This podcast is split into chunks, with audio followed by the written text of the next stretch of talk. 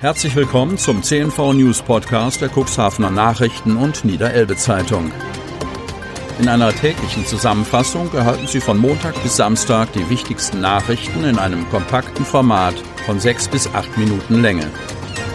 Am Mikrofon Dieter Bügel. Dienstag, 9. März 2021. Keine Bewegung bei den Infektionszahlen im Kreis. Kreis Cuxhaven. Über das Wochenende gab es im Landkreis Cuxhaven 47 Neuinfektionen mit dem Coronavirus. Damit lag die 7-Tage-Inzidenz, also die Neuinfektion pro 100.000 Einwohner über sieben Tage, am Montag bei 64,10. Weitere Todesfälle im Zusammenhang mit einer Infektion wurden dem Gesundheitsamt nicht gemeldet. Die Zahl der stationär behandelten Patienten ist auf sieben gesunken. Zugleich müssen allerdings vier der sieben Personen intensivmedizinisch versorgt werden. Insgesamt sind noch 212 Infektionen akut. Wir befinden uns in der unbefriedigenden Situation, dass sich im Landkreis Cuxhaven hinsichtlich der Infektionszahlen kaum etwas zu bewegen scheint. Der Inzidenzwert bleibt seit sieben Tagen auf etwa gleichbleibendem Niveau, analysiert Landrat Kai-Uwe Bielefeld. Die Anzahl der Betroffenen in den Alten- und Pflegeheimen hat sich jedoch erfreulicherweise weiter reduziert und liegt jetzt nur noch bei etwa drei Prozent der insgesamt Infizierten. Das bedeutet andererseits, dass sich das Virus umso mehr in der Bevölkerung verteilt. Schwerpunkte in Schulen oder Betrieben sind nicht auszumachen. Gleichzeitig wurde am Wochenende die Marke von 10.000 Erstimpfungen übertroffen. Die mobilen Impfteams seien vermehrt auch in den Dörfern unterwegs. Die Beschlüsse in der Bund-Länder-Konferenz am vergangenen Mittwoch haben unter anderem die Möglichkeit eines kostenlosen, wöchentlichen Schnelltests für alle Bürgerinnen und Bürger vorgesehen.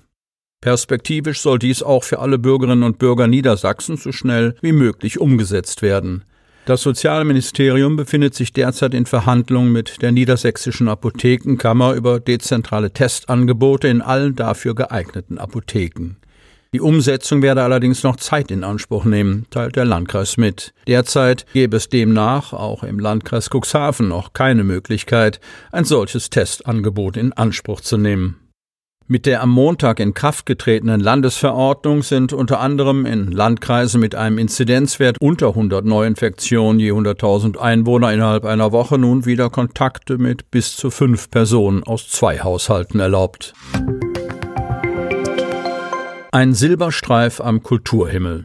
Kreis Cuxhaven. Die Kulturinstitutionen und die gesamte kreative Szene leiden seit Monaten unter dem zweiten Lockdown.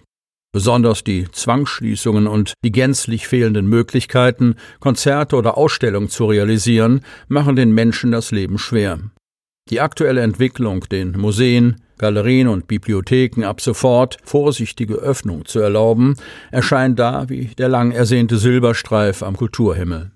Wir werden unsere Einrichtungen in dieser Woche noch nicht öffnen können. Erst einmal werden wir die Hygienepläne überarbeiten und an die aktuelle Situation anpassen, sagt Gabriele Hoffmann.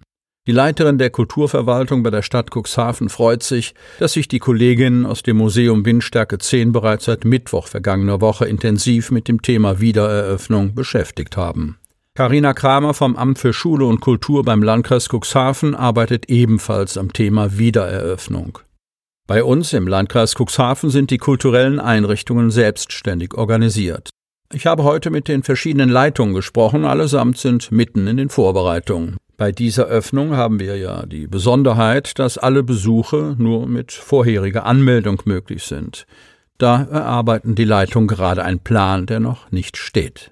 Sobald die Termine für das Museum Gegenstandsfreier Kunst, kurz MGK in Otterndorf, das Kranichhaus, die Burg Bederkeser sowie das Hermann-Almers-Haus in Rechenfleet feststehen, wird die Kreisverwaltung diese bekannt geben.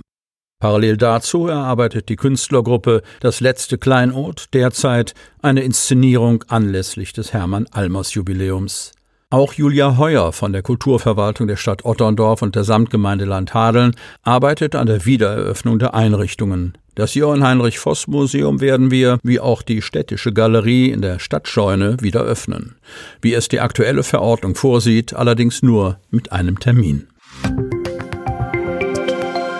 Stammmieter fühlen sich ausgebotet. Cuxhaven.